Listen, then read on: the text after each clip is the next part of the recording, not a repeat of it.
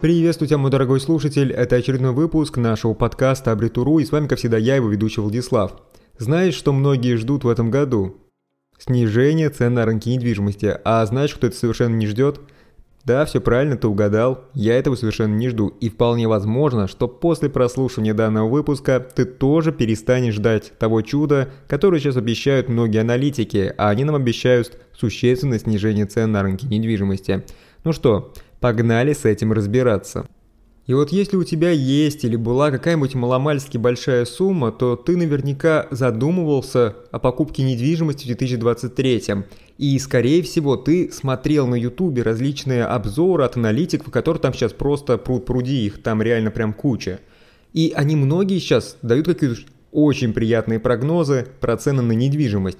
Мне в целом, конечно, нравится их позитивный подход, они обещают существенное снижение цен, но давайте честно, мне их прогнозы нравятся, но при этом кажутся слишком оптимистичными, ибо большинство этих аналитиков упускают элементарный человеческий фактор при своем анализе, а если мы говорим про рынок, где торгуют люди, то это нужно брать в расчет.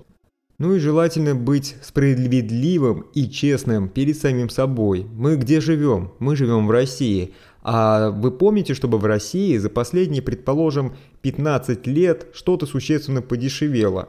В целом в этом нет ничего страшного, так устроена экономика. Цены постоянно растут. Уровень зарплат тоже растет. Где-то он растет соизмерно росту цен, где-то нет, это совершенно другой вопрос. Но факт есть факт. Цены в основном идут только вверх. И вот в целом я не могу вспомнить таких ситуаций, чтобы недвижимость, которую большинство людей воспринимают как такой твердый, хороший способ сберечь деньги, да, когда-то дешевело. Это как-то вот неестественно. Также я вынужден отметить тот неприятный факт, что после 2013 года мне вообще не может вспомниться такого, чтобы я себе хотя бы мог позволить говорить о снижении цен или о их стабильности – я помню то, как там в 2013-2014 люди массово просто инвестировали все свои накопленные средства в телевизоры и холодильники, которые после с наценкой пытались продавать на Авито. Кстати, я тогда тоже купил телевизор, но для личного использования. И, наверное, это было сделано не зря, потому что следом он реально существенно подорожал. Следующая резкая волна повышения цен, которая мне запомнилась, это 2020 год. В целом было немного дико смотреть на то, как люди просто мешками покупают сахар. Он же им даже не нужен. Да он на фоне этого даже и начал дорожать, потому что люди начали его зачем-то скупать. В тот же период я случайно, не, вот просто в магазине не заметил, да, и покупал лимоны – а у них ценник был выше тысячи рублей. Вот неприятная ситуация. Вот сейчас ценник на лимону, да, он пришел в норму относительно. Могу себе позволить лимон. После в 2022 вспоминается резкое повышение цен на недвижимость и многие товары, когда курс рубля стал падать. Кстати, вот сейчас опять начинают обещать очередное повышение, но теперь уже почему-то так четко прогнозируют 15-20% на все популярные товары – Новостей про это много, если загуглите повышение цен, то наверняка на них напоритесь, да, потому что обойти их трудно. Да и рост цен на недвижимость тоже уже не заставил себя ждать, и поэтому этот год удивляет просто потолком своих цен и такими вот событиями. В целом рост цен он является вполне естественным процессом. Обычно рост спровоцирован инфляцией, которая иногда даже может являться признаком хорошего роста экономики. Да, звучит странно, но это реально так, вот представьте. На первый взгляд, всем бы нам хотелось увидеть отрицательную инфляцию. Круто смотреть на то, как цены годами не меняются, либо даже дешевеют. К сожалению, при такой ситуации люди просто перестают покупать товары, а падение спроса приводит к падению производства. В общем, там даже может начаться безработица, и это прям тупиковая ситуация для любой экономики. Слишком высокая инфляция тоже опасна, потому что если деньги теряют свою ценность слишком быстро, да, то в таких условиях практически невозможно планировать что-то в долгий срок. Если где-то наблюдается галопирующая инфляция, то в принципе там непонятно, как людям даже выплачивать зарплаты. И именно по этой причине в странах с нереально высокой инфляцией можно встретить ситуацию, когда работники какого-либо производства получают свою зарплату товаром, Товар в таких условиях имеет более высокую ценность, чем деньги. Да и контракты постоянно срываются. Непонятно, как можно вообще договариваться о какой-то оплате в таких условиях. Если сегодня ценность денег может быть там, например, на сотни или на тысячи процентов больше, чем завтра, как в целом вообще работать в таких условиях? И вот именно в силу всех этих перечисленных особенностей современной экономики выгодная инфляция, предположим, в 2-6%. Она считается комфортной для общества и развития, и если инфляция стабильно невысокая, то на самом деле она даже стимулирует спрос, но при этом позволяет планировать на несколько лет вперед и позволяет людям совершать и планировать какие-то реально крупные покупки. Я надеюсь, мне вот сейчас удалось оправдать вот хотя бы вот капельку, да, вечное повышение цен, которое мы наблюдаем. Потому что это реально какой-то, ну, это естественный экономический процесс, который должен быть. И вот теперь давайте вернемся к теме падения цен на рынке недвижимости. Скорее всего, даже при самом лучшем исходе мы сможем увидеть лишь заморозку цен. Да, рынок жилой недвижимости перегрет. Он был перегрет выгодными ипотеками, и сейчас эти ипотеки будут становиться менее выгодными. Но мы будем наблюдать рост транспортных издержек, мы будем наблюдать рост стоимости ремонта помещений. Также не забывайте о том, что многие люди уже все давно купили по высоким ценам – они вложили в ремонт большие суммы, и навряд ли они такие подумают, что да ладно, продам в убыток, все окей. Да, спрос на недвижимость будет падать, это однозначно, но мне трудно представить ситуацию, когда человек видит вот просто вокруг себя везде рост цен на все, но при этом решает свою продать квартиру, в которую он вложил еще давно огромные деньги, ниже той цены приобретения. Это похоже на фантастику. Большинство людей будут держать цену, а новые участники рынка, которые заходят на рынок, чтобы что-то продать, они смотрят всегда на существующие цены на этом рынке и ориентируются по ним. Не бывает такого, что ты заходишь, смотришь, «Ммм, в этом доме продается там квартира за 5 миллионов, другая продается за 4 900, там за 4 800. Ну ремонт у них, конечно, такой себе, похуже моего, а у меня и ремонт, и площадь такая же. О, продам за 3,5. Но это же неправильно, да, то есть, э, ну, нету такой логической цепочки, вот она не может просто в голове появиться, потому что это неестественно. Продать дешевле человек может в том случае, когда у него появилась какая-то острая потребность, когда для него это вопрос жизни и смерти. Вот в этом случае, да, человек будет продавать существенно ниже рынка.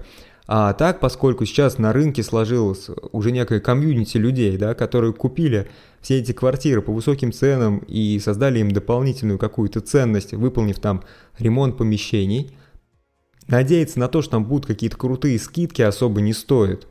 А что вы думаете по этой теме и ждете ли вы теперь скидок на недвижимость?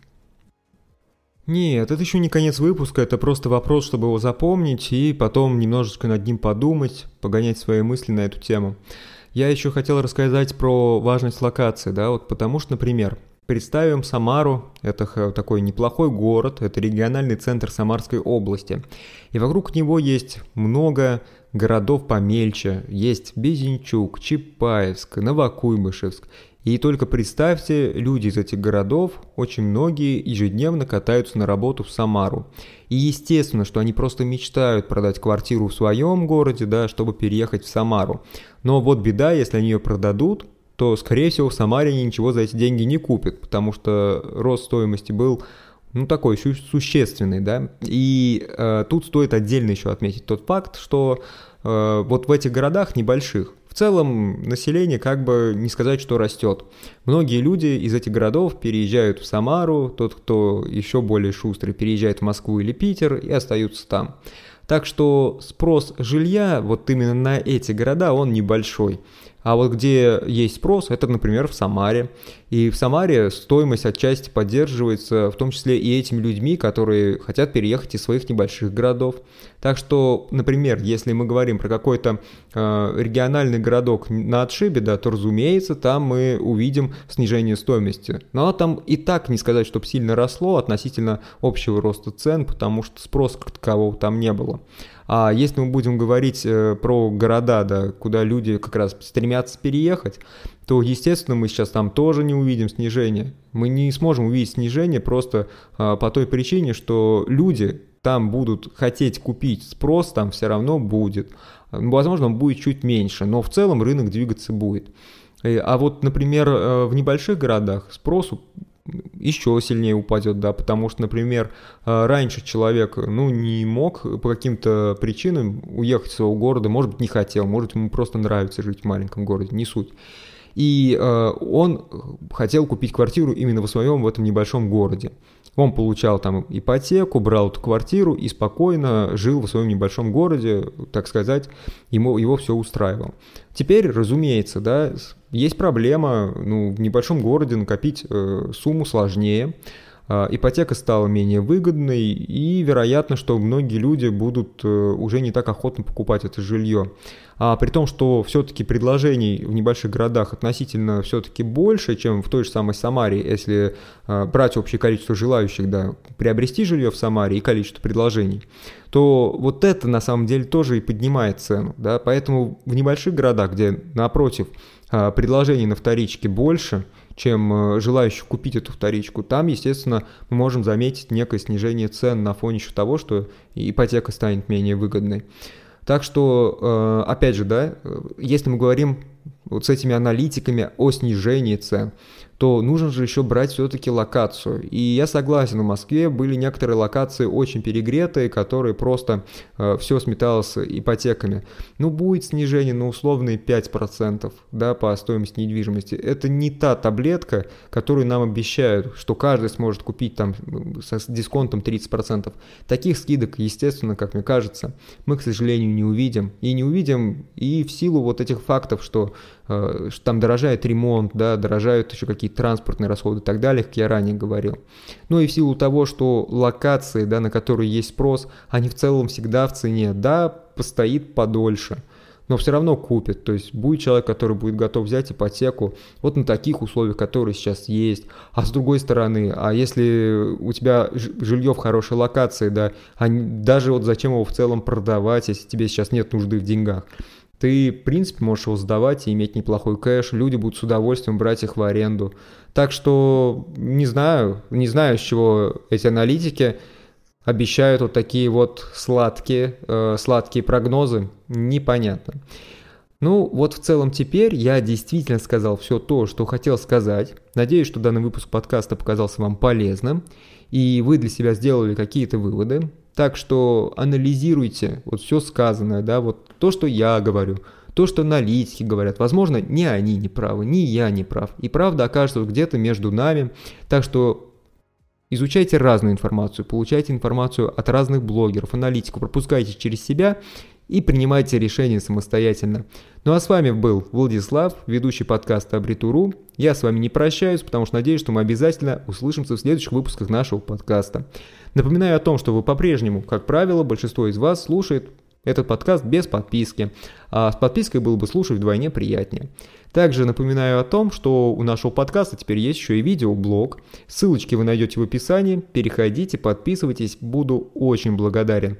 Я с вами не прощаюсь. Еще раз напоминаю, что мы услышимся в следующих выпусках нашего подкаста Абритуру.